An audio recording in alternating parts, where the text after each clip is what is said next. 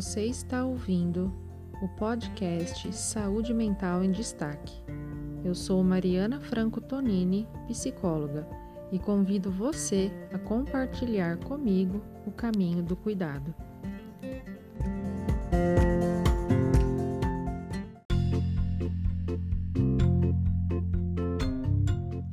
E o assunto em pauta hoje é autocobrança. Por que eu me cobro tanto? Eu considero um tema muito importante, pois na minha experiência como psicóloga clínica, eu tenho notado a quantidade de pessoas que não conseguem lidar com seus erros e com as suas falhas.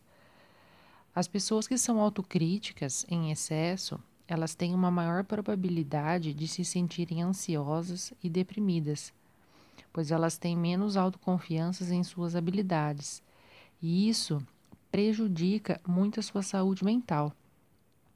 A autocobrança anda de mãos dadas com a baixa autoestima.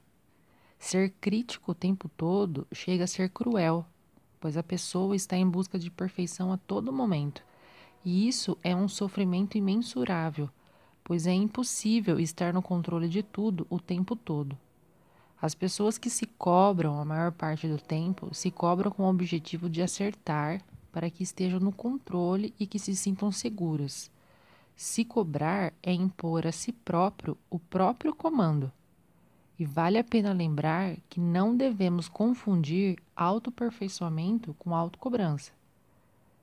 Abandonar este hábito da autocobrança somente trará benefícios à sua saúde Buscar o autoconhecimento através da psicoterapia, por exemplo, é um processo muito importante, pois é através deste processo que conseguimos entender a nossa história, se conectar conosco e dar um novo significado.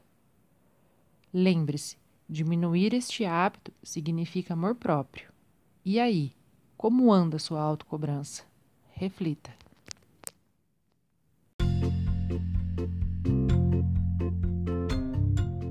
Cinco dicas de como deixar a autocobrança de lado.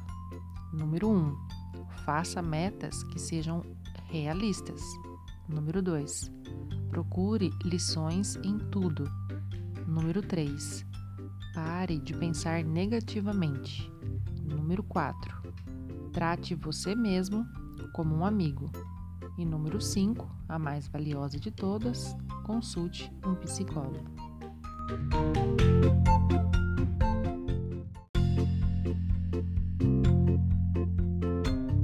Então, essas são as dicas que eu tenho para hoje. Espero que tenham gostado e até a próxima.